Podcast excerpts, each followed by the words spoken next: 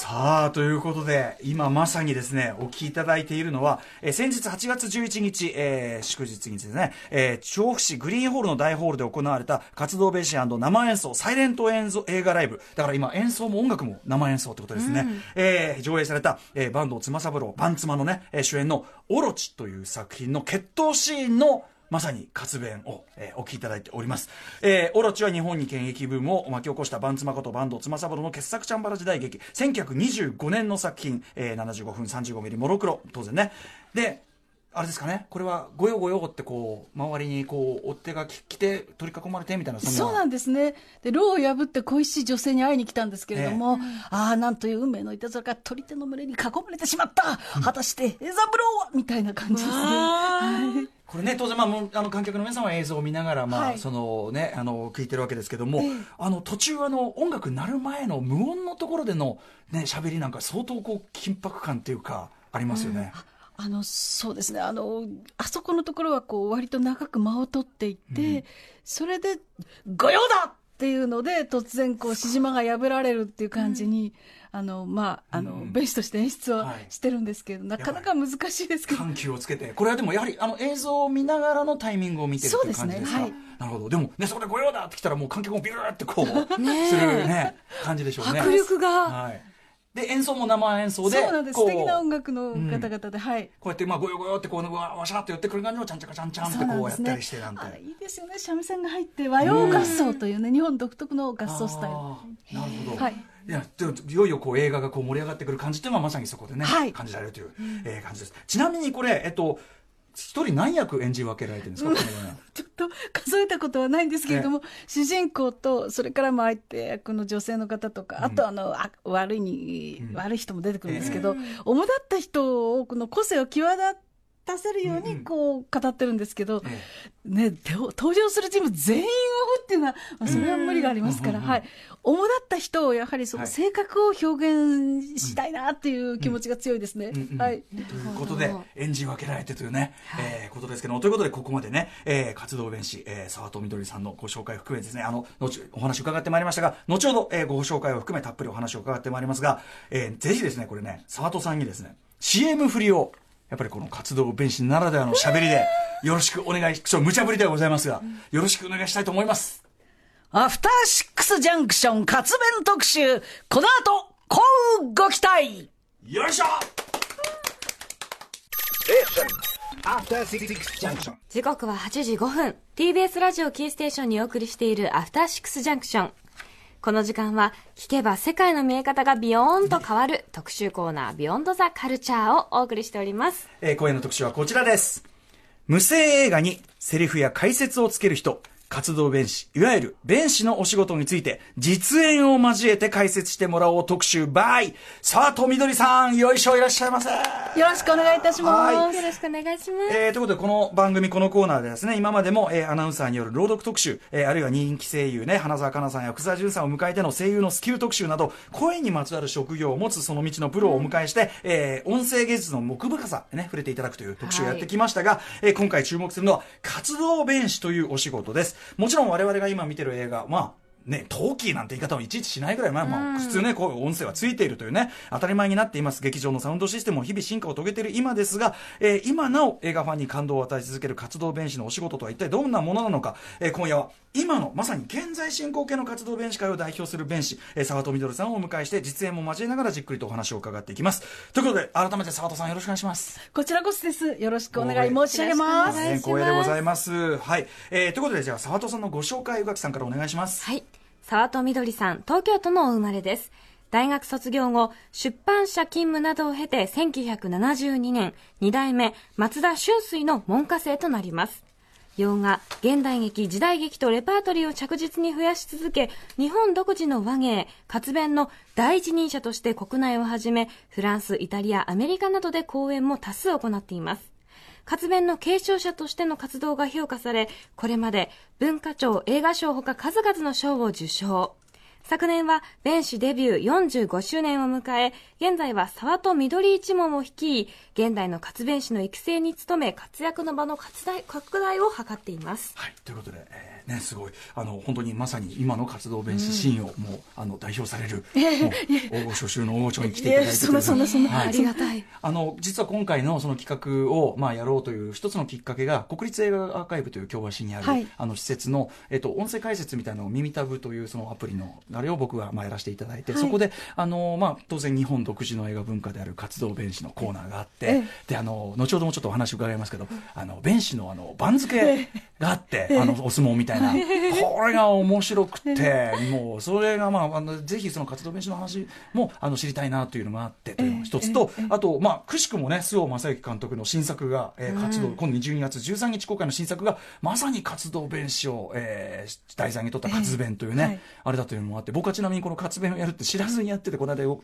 予告で見て、イエーイ俺タイムリーって、ねえおぴったりですよねおお前が遅いんだっていうね、話になるというね、感じで、あの、お呼びしたんですけど、よろしくお願いします。あ、こちらこそです。でちょっとですね、あの、先ほどのその佐藤さんのきあのキャリアの中でもちょっといくつか質問していただき、させていただきたいんですけど、はいえっと、1972年からの活動されてるってことですけど、当然もう、72年に春水先生に弟子入りをしあて、デビューが73年ですあ。翌年にからということ1で。年間、まあ、はいじゃあ修行されたということなんはいですかね。、とはいえですよ、その、要するに72年、73年っていうのも、まあ、当然のことながら、通常の映画は、まあ、まあ、陶器化というのもあれですけど、普通に、ね、あの、サイレント映画が劇場でかかってる時代ではないじゃないですか。えいなどうしてその活動弁士を志されたもともと映画が好きで、あの、10代の頃にテレビでフランス映画ですね、例えばあの、舞踏会の手帳ですとか、そういったものを見てて憧れてまして、それで、あの、学生時代もよく名画座とかいろいろ行ってて、そうですね、あの、旧作、例えば道とか、カビリアの夜、フェデリコ・フェリーニとか、はい。ベルイマンの野一号とか、道化師の夜とか見たり、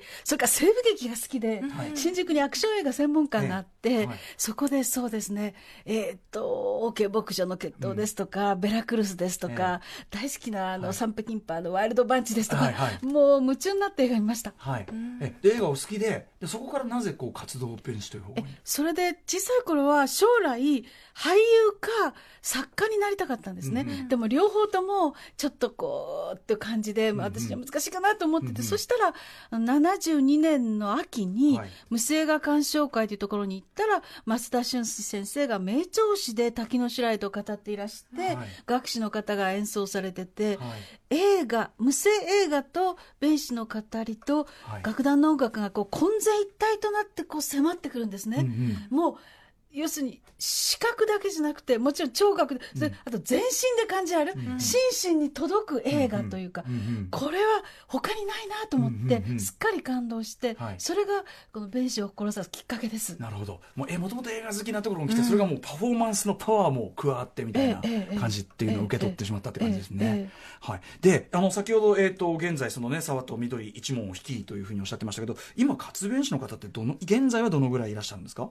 私のもう一門は私の他に3人おりますが、うんうん。その他東京それから大阪等々全部で、えー、と皆さんえ活動している方々10人ちょっとか十数人、まあ、10人ちょっとぐらいは弁士の人は、あのおりますね今。なるほど、はい。それで今日本各地とかを、まあはい。上映会とかでやられてたりとか。あと海外でやられる機会もあったりするんですか？おかげさまでフランス、イタリアアメリカドイツオランダベルギーいろいろなところでさせていただきました、これまずその活動弁士というこのね形式そのものが日本独特のものであるはい。わけで、海外の方のリアクションってどうなんですか？いやー、これすごく面白くて、えいや、そうか、日本人はこういう形で無声が時代映画を鑑賞したのか、はい。い、や、うん初めての体験って驚く方と、えいや、逆にこれを新しいライブパフォーマンスとしうんてうんうん。広げていけるねっていう方と、はい。あとはやっぱり映画が演劇化する、うんうん。立体的になるということで、自分たちは新しい無声映画の鑑賞法を発見したと言って、はい。大変喜んでくださいます。はい、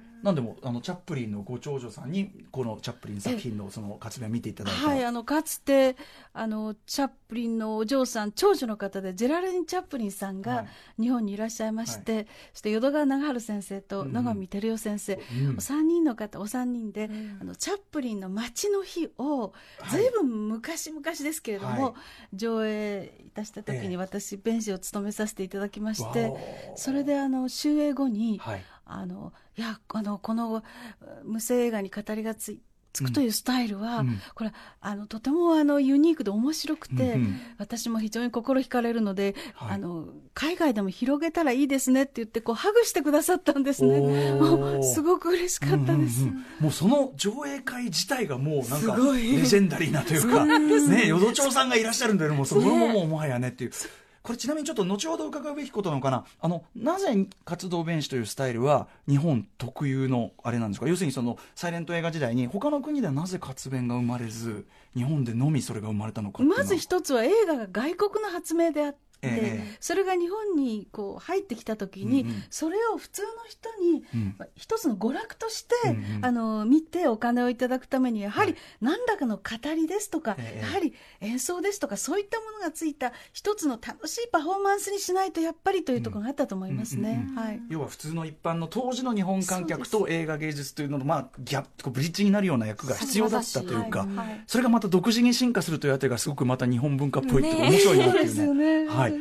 えー、といったあたりで、なるほど、えー、佐藤さんのね、このキャリアの話、えー伺ってきましたが、えー今夜は活動弁士というお仕事について、えーまず基本的なことをね、えー伺う前編と、えープロの技を実際に披露していただく実演パート後編。二部構成。我々も目の前で目の。前で見られるなんて普段は当然これあの映像付きですけど、でも先ほどのオロチのね、あの、クライマックスシーンの、あれも、じ映像なしでもやっぱりその、やっぱ臨場感というのがねはい、ごよごよだってきて、こうクライマックスに向かっていくそのリズムの感じであるとか、勢いの感じ伝わってきましたから、これぜひラジオの皆さんもですね、映像を思い浮かべながらね、聞いていただきたいという後編でございます。ということで早速前編に参りましょう。活弁は日本独自の文化的職業、活動弁士のお仕事について教えてください。はい、ということで、活弁というね、えー今度まあ公開される映画のタイトルにもなってますが、活動写真弁士。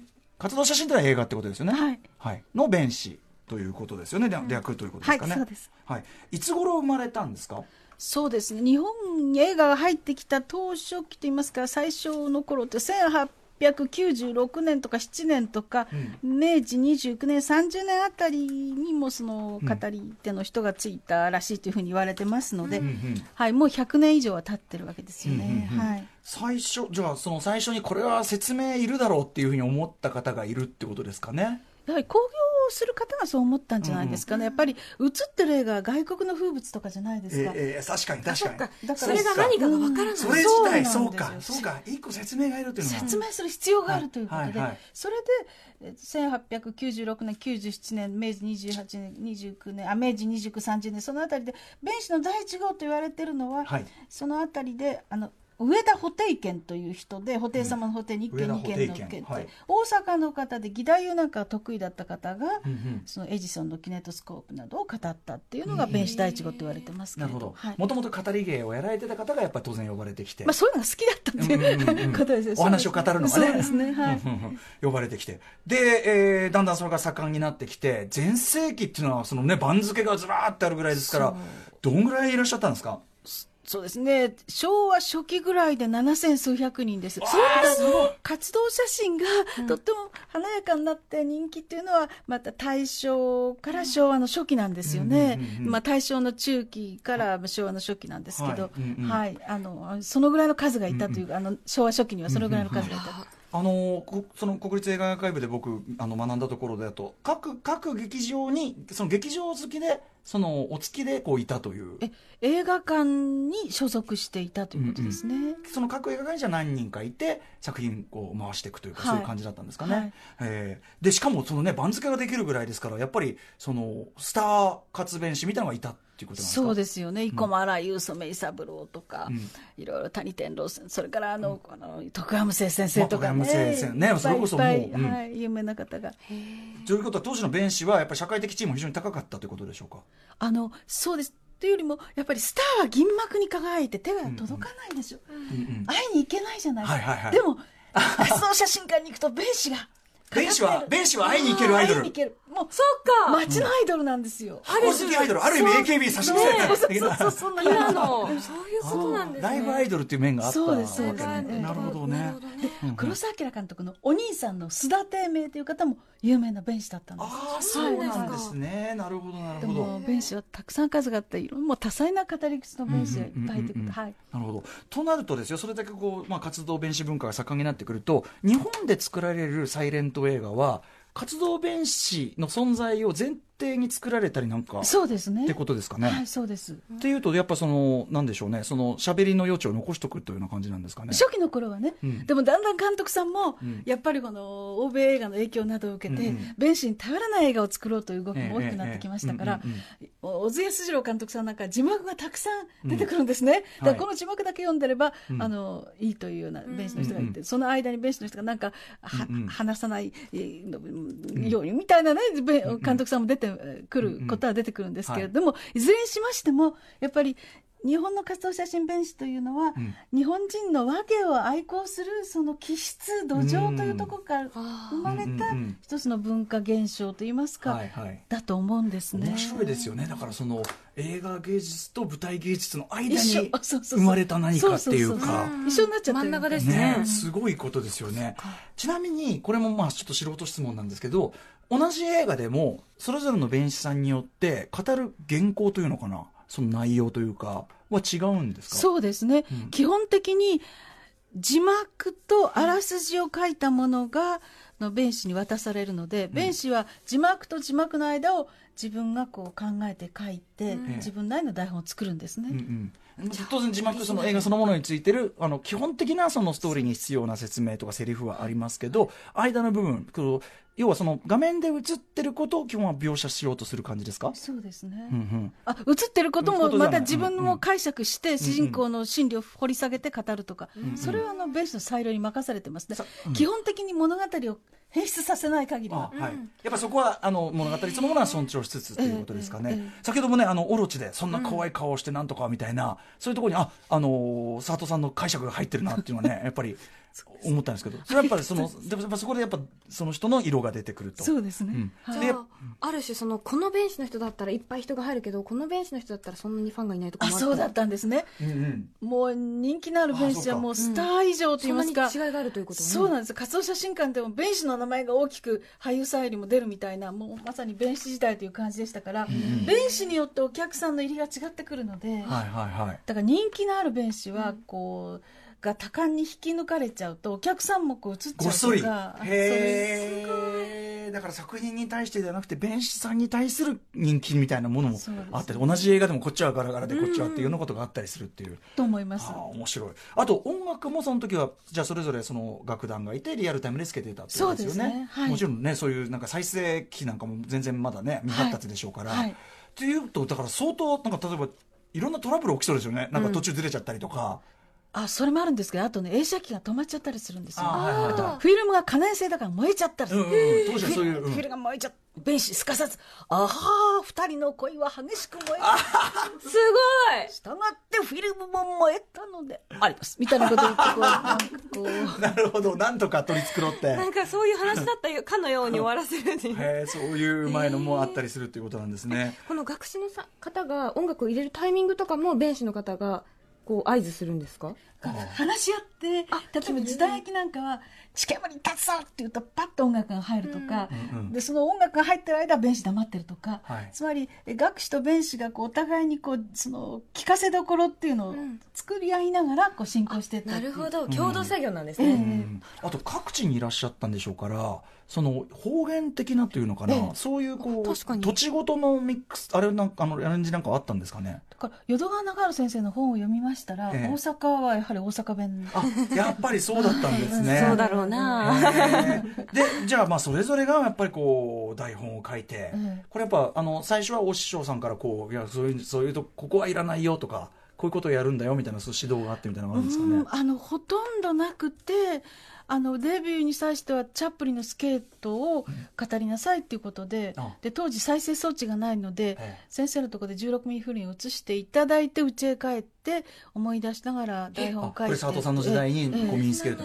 それで先生のところでまたこう語ってっていうことで、うんうん。あのこう書き方とかそういうのも教えてはくださらなかった。もうもう自分でとにかく体得していきなさいということでした、ね。じゃあそれぞれやっぱりその弁士はそれぞれ自分のやり方を見つけていくというところから自分のスタイルを作っていく、ええそうです。今日もそちらにちょっとなんかお持ちいただいてるのはこれは台本でしょうか？オリジナルだよなんかね 素敵な風呂敷にこれは、はい。うん。なんかこれ背負ってきたら面白かったなって。いやいやいやさっき笑ってたんですすごいやっぱおお年季の入った。あの先ほどレパートリーっておっしゃってましたけど大体どんぐらいレパートリーってあるものですか？でもかなりの数でこれはあの嵐勘次郎さんが嵐長三郎と言ってた時代時代劇100万両碑文というもので、はい。時代劇です。でこれはメトロポリスというあのあもうご存知のはい。これどんどんどんどん足していってるってことですか？足したりあのまた削ったりしてます、これ一度した作品でも。あの国立映画アーカイブであの番付であの日本映画専門の弁士さんと、はい。当時当時ですね昔あの前世紀は、はい。えー日本映画専門と洋楽専門っていらっしゃったようですけど、え今はじゃあ両方やられてるっていうそうでことですかね？すね両方。はい、おかげさまで。これあの今こっちの、えっと、100万両碑文の方は縦書きであの、ね、メトロポリスの方は横書きですけどひょっとしてこれ洋画とあれでそう分けてるんですああやっぱそうなんだ。ところが、はい。これあのご存知バレンチの血と砂はなぜか縦書きにして書いてるんです。なるほどなるほど、まあ、た時はね 時にはそんなことっていうえーじゃあこれ毎度毎度同じあの弁者あまり読み口にはならないってことですか、足したり引いたり。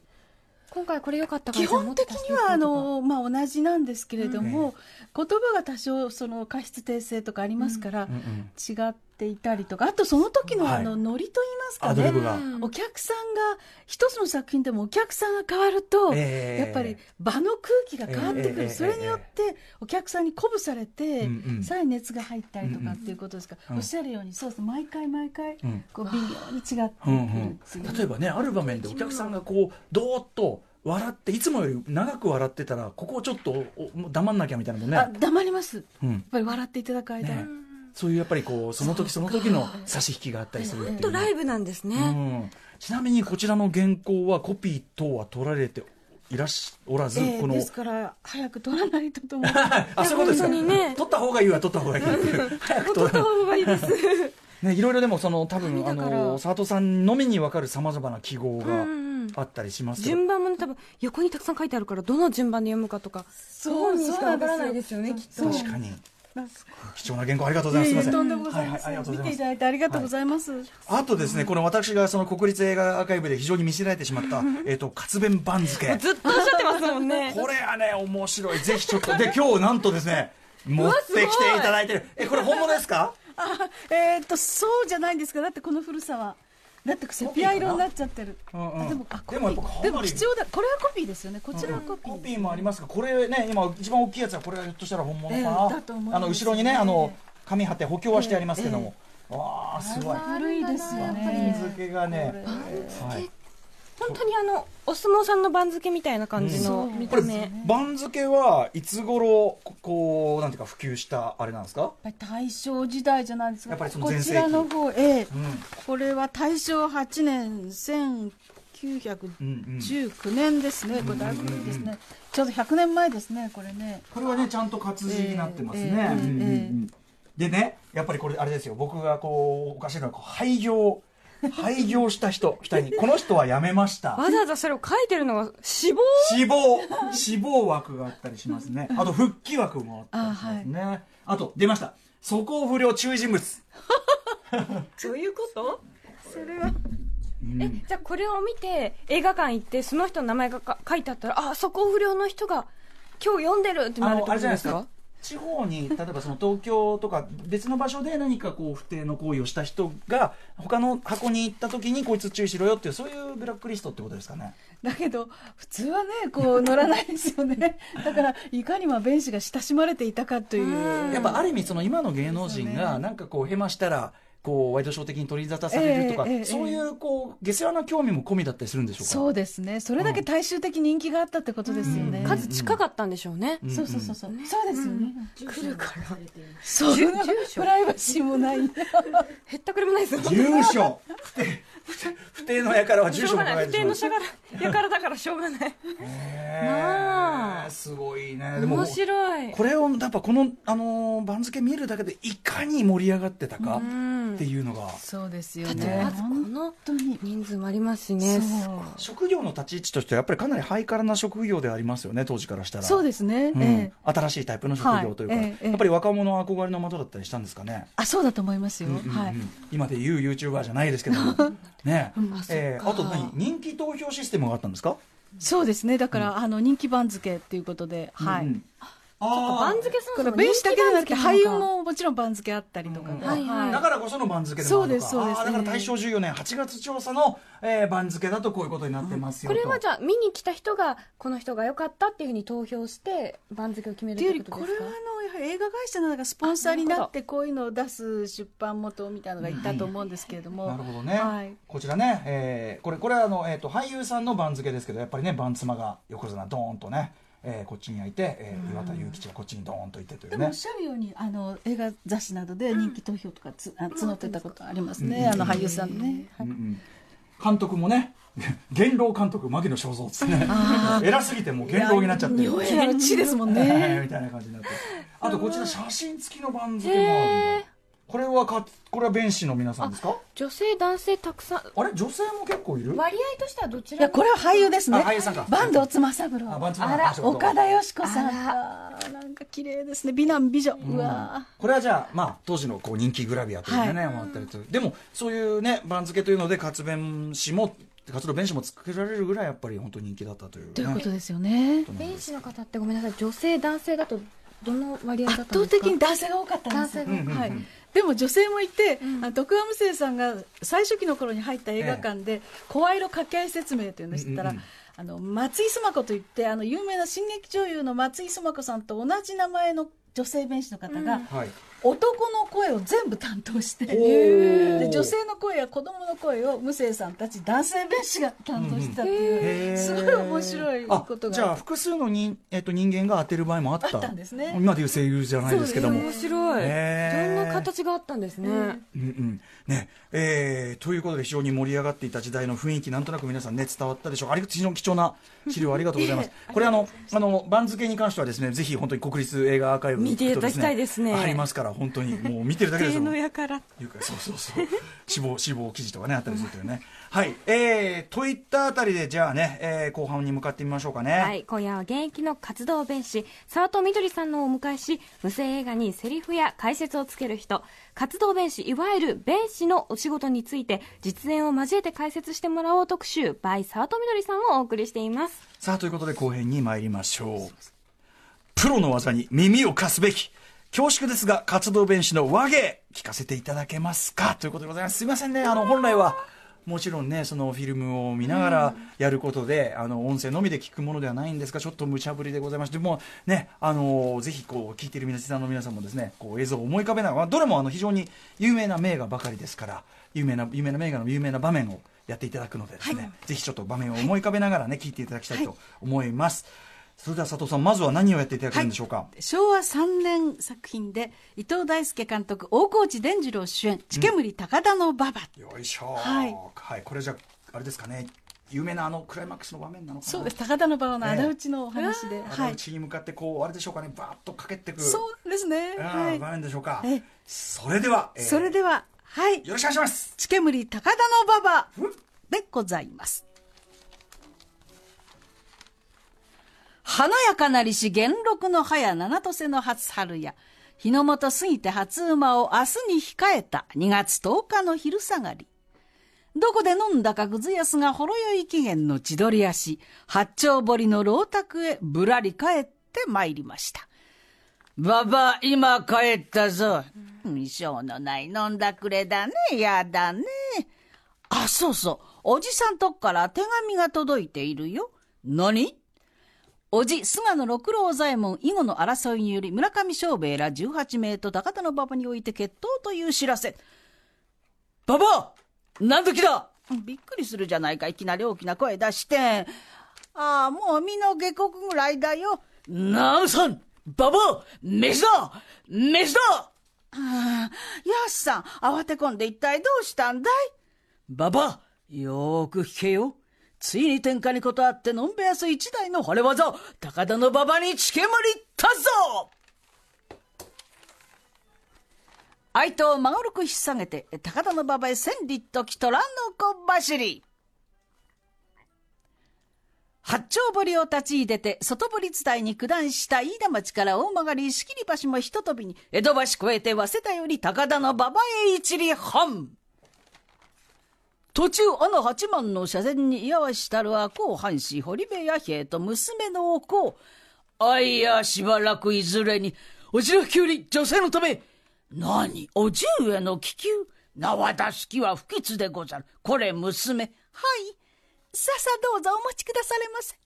ご公子千番片付けない。お礼は五穀ご弁。再び急ぐ安兵衛が伊達天のごとく馬場へ駆けつけたが時すでに遅く緑の若草は毛に染め儚く行けるおじのむくろ、はあ、遅かりちか菅野のい中山安兵衛参っとり。いいぞ尋常に勝負に及べ。いや待ってました。赤瀬やいいぞ。喧嘩すえれぞ。しかりやれ。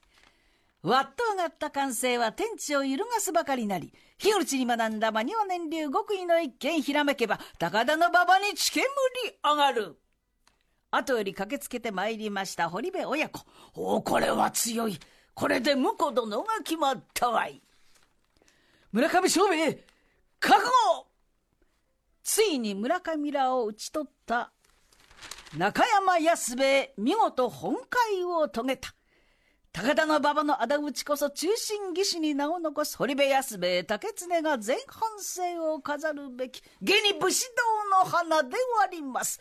血煙高田馬場一巻の終わり。すごい迫力いやー凄まじいクライマックスの様子見事な名調子で、えー、沢田さんにやっていただきましてありがとうございます。恐れ入ります。なんか新芸のついた名の方になったかも。うわーとか。いやいやいやねちょっとあの普段はもちろん映像がついてやってらっしゃることなんで、ちょっとあの普段と違うセッティングでやっていただいてまあ、やりづらかったんじゃないかとは思いますが、あの、それでももうね、あの、本当に絵が浮かんでくる、ね、様子と、調子と、あとやっぱりあの、演じ分けがね、本当に、あの、ふっとこう、もうふっとしたタイミングでぷっとこう変わる、チャンネルが変わる。あれが、そう、娘さんとかね。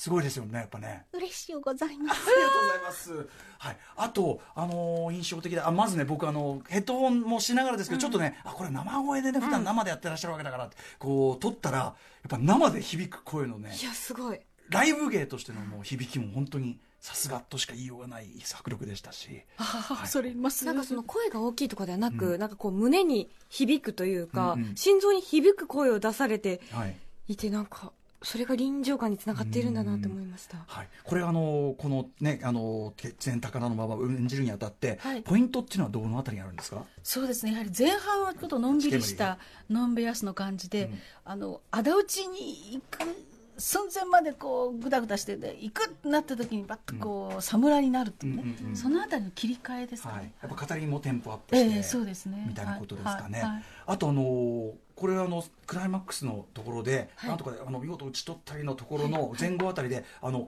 原稿をこうあえてでしょうかこうシャシャシャっとこうあのふるこう振らせてこう一旦こう間を置かれたというかですね。ああいうのとかもやっぱりリズム捉えてるんですか？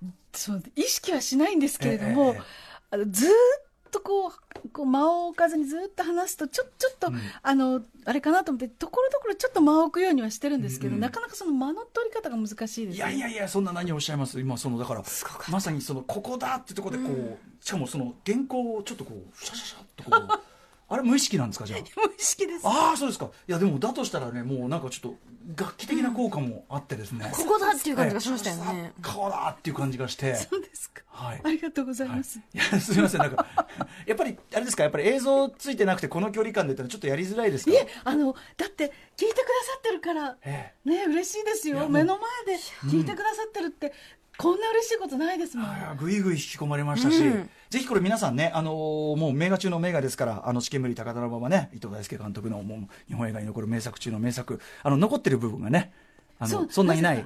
なぜか6分しか残ってない、でもなぜか話が分かるようになってるっていう、ね。まか不思議なフィルムがやっぱりそそれこそねあの映画としての力がめちゃめちゃある作品ですから、ぜひですね。あのそれこそあの沢戸さんのあの活弁のタイミングとかをね探してぜひねしながらね、うん見ていただきたいですね。もしくは今日の今日のそのなんだラジオクラウドとかで合わせてどっかのね映像とかで見れると思いますんで、合わせて聞いていただくとああこういうことかってねさらにわかるかもしれません。ありがとうございます。さらにもうじゃあ一本あたりお願いしてよろしいでしょうか、すみませんね無茶ぶりに次無茶ぶり、ねでは今度はチャップリンのスケート1916年の作品です。うんはい。はい。それではチャップリンのスケートでございます。とあるレストランのウェイターを務めるチャーリー君。ある日のことすこぶる栄養のよろしい紳士がやってまいりました。おいウェイター感情頼む。わーいあなた、食べなくても大丈夫でしょう。まあ、よくお太りで。えーと、スープ、サラダ、えーっと、まとめて。7ドルいただきます。えーよし、えーあ、お釣りはチップにいただける。嬉しい。いやいや、かかかっぱり、そんなにやってたまるか。ガリガリガリ。しょうがない。この紳士、町一番の美人、江戸名城をスケート場で見初めてしまいました。うわー、きれい、かわいい、美しい。大嫌い。海坊主みたい。キラキラキラ。近寄らないで、トド。うん、好き。嫌い。大好き。大嫌い。好きだってば。今日誰か危ういところをチャーリーが救います。まあ、ありがとう。いえ、どういたしまして。まあ、見れば見るほど面白い顔の方ね。お名前は？僕はこういうものです。と、誰かの名刺を差し出します。まあ、セシル教、男爵様ですのね。素敵。うちの父なんか感触持ちで困るんですのよ。あの、今度、スケートパーティーを開くの。ぜひいらしてね。ありがとうございます。ああ、女神のような人。谷間の白百合、バラの精、アフロディーテ。ーいよいよ待望のスケートパーティーが開かれました。九段の紳士も同じように体格のよろしい婦人とやってまいります。あーた？あーたしと一緒に滑ってね。いい、嫌だ。うん嫌なの。離婚よ。いつでも。あーた？ああ、あのお嬢さんどこだろう？お嬢さんはどこ？どこ？あ、いたいたいたいたいた。お嬢さん。あーた？お嬢さん。キャーまただお嬢さんってば。ダメダメまたしてもチャーリーが救いました。あお前はレストランのウェイターだな。このチビめ。デブ、チビ、デブ、チビ。デブ。終わんないじゃないかって。どけどけ。半径1キロ以内近寄んじゃないぞ。おじさん好きになりそう。気持ち悪いなったく。エドナさん？あ、ここにいたのね。皆様ご紹介します？こちら男爵のセシル教よ。えー、嘘だ。お前は、うんあ、痛い痛い痛い。まあ、ひどいわ。お嬢さん。あまた始まったよね、もう。あんた今度こそ離婚よ。え、どうぞ、今すぐ。もう、スケートパーティーどころではない大騒ぎとなりました。この間にチャーリーは表、え、こら待て。え、待たんか、こら、待って、と追いかける紳士。騒ぎを聞きつけまして、おまわりさんが、こらこら、こらいかん。そんなに早く滑ってはいかん。だってスケートなんですから。あーだ、だ、だ、だ、だ、スピードを出しすぎ。待て、待てない。待て、待てない。待て待て、待てない、待てない。しかしチャーリーは一人、ゴーイングマイウェイ。我が道を行くのであります。チャップリンのスケート一巻の終わりであります。よいしょありがとうございますいや ちょっと長かったですね。いやいや、とんでもないあのね、あの設定が入り組んでますからね、これね。そうそうそうね、しかもあの人数も多いですから、しかもあの同じ同じような年配男性のそのね、あのチャップリンとスタウト氏をこうね演じ分けなきゃいけないから、こうキャラクター分けもありますし。しかも言い合いが。あの言い合いの場面っていうのはやっぱりこう場面の中でも言い合いしてるところなんですか？うん。はい。あのか切り返しっていうかカットバックとかでやってたりしてるのをダメみたいな。ね、ね、デブ。あと僕はね、ああ、これはやっぱね、あの、これ多分佐藤さんのオリジナルのところでしょ。あの、あら、男爵なのってね。うちのお父さんなんか感触持ちで。これちょっと韻を踏んで、韻を踏んでらっしゃるあたりなんて、これもやっぱり、こう、やっぱりちょっとリズムを良くして、ちょっとね、あの、人笑い加加えるみたいな ありがとう。ことなんですかね。分かっ。ていただいてありいがとうございやもう本当に多分デブなんだろうなっていうのが声だけでわかる、ねえ。それに多分映像もついたら、。さらにおかしい。さらに。ありがとう、上手。大好き。これ、あの、チャップリンのスケート、これ、こちらをやるのは難しいとかどこなんですか、これは。ますあもう喜劇ほど難しいものはないですね。うん。だってそれ自体で面白いわけですから、うん。うん。うん言葉を付け加えることによって面白くなくなっちゃったらどうしようって打足になっちゃってもね。絶えずその心配があります。なるほどなるほど。やりすぎないというようなことが大事だったりするんですかね。はい。ということはやっぱりその今のところも本当の例えば映像付きで本当の笑いどころはちょっとスッと引くとか。これはあのラジオ用に、うんうんあのあああストーリーをアレンジしていただいて、あはいあそうですかそうですか。じゃあ映像がつくとやっぱりもうちょっと差し引く。ああのはい。あの語りは少なくなります、そうなんですね。なるほどね。あ、でも、わかりました。ということで、だからこそ我々ね、あの、まるで見てるように分かったのは、その、ちょっとやっぱアレンジしていただいたからだっていうね。ごめんなさい。活動弁士の方ってその映像の時もその見てる人がみんなあの弁士の方も見えるように演じてられるんですよね。そうですそうです。あ見られて暗い中でうん。こういうランプを頼りに読んでます、でもうんぼーっとですけど姿見えます、はい。いやでもなんかすごい沢戸さんの、お顔からどっちの,、あの声を出してるか分かるようはい。にお話しされていたので、それも一つの技なのかなと思いながら見ていました、ありがとうございますやっぱりビジュアル的な演技要素ももちろんは入ってくるってことですね。あのある方はあの私あの圧巻が出てくるとそういう顔になるので、ええ面白いから顔見てたっていう人もいますね ねえ、いや、でも表情豊かに、まあもちろん、こう演じられるにあたって必要なことなんでしょうけど、もうビジュアル的にも本当にそれすごく思いました豊かで。あと僕やっぱね、あら嫌だ、海坊主みたいとかね。トドとかっておっしゃってたのが おーいいですよね。はい。えー、ということで、チャップリンのスケートやっていただきました。面白かったこれは、どうだ？もう一個いける？いきますか。でですね、我々の無茶ぶりもついにここまで来たかということで、ここまでは、まあ、無声映画、普段ね、レパートリーにある、沢戸さんのレパートリーにあることをやっていただきましたけど、えっ、と、さらに我々ちょっとですね、無茶ぶりを一つお願いしてしまいまして、えー我々にも馴染みが深い、とある映画、え、なんかその活弁でやっていただくことはできないかというふうにちょっとはい。お願いしてしまったんですけども、これまあ確かにね、これは始まれば皆さん、ああ、これかと、確かにあのサイレント映画的な要素ある作品だなっていうのはこれは分かっていただけると思うんですが、えー今日は何をやっていただけるんでしょうか、これは。スター・ウォーズですスター・ウォーズエピソード4、新たなる希望、オープニングロールの部分ですかね。はいそうですやっていただきます。よろしくお願いします。遠い昔、遥か彼方の銀河系。時は内乱の最中、凶悪なる銀河帝国の支配に抗し、反乱同盟軍は秘密基地から奇襲を仕掛け、帝国に対し初めて勝利した。さらに、その戦闘の渦中、反乱軍は帝国軍の究極兵器の設計図を手に入れた。それは、デススターと呼ばれ、惑星をも粉砕するパワーを持つ宇宙要塞基地であった。反乱軍の指導者であるレイヤ姫は、支柱にした設計図を携え故郷へと急ぐ。人類を救い、銀河に自由を取り戻すために。よいしょありがとうございます。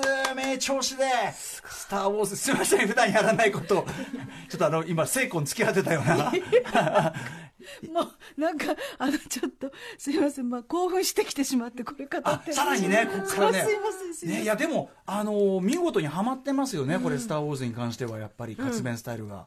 あのー多分ジョージ・ルーカスもそういうこう昔のねあのサイレント期からの活動あのか活劇のね、スタイル連続活劇のスタイルをあのーこれ取り入れてるわけですから当然この活弁との相性はいいに決まってるっていうか感じが僕は今改めてしましたあありがとうございます。やってていかがでした？あもうなんか気持ちが良かった楽しかったです、まあ、夢中になってみましたもんねこの映画自体はね。そうです、そうです、本当にね、映画そのものね、いやだから、まず、あの佐藤さんがその、もう映画そのものをやっぱ愛されてるんだなっていうのは、やっぱそこはね、私絶対お家帰って佐藤さんのお話聞きながらもう一回スター・ウォーズ見ます。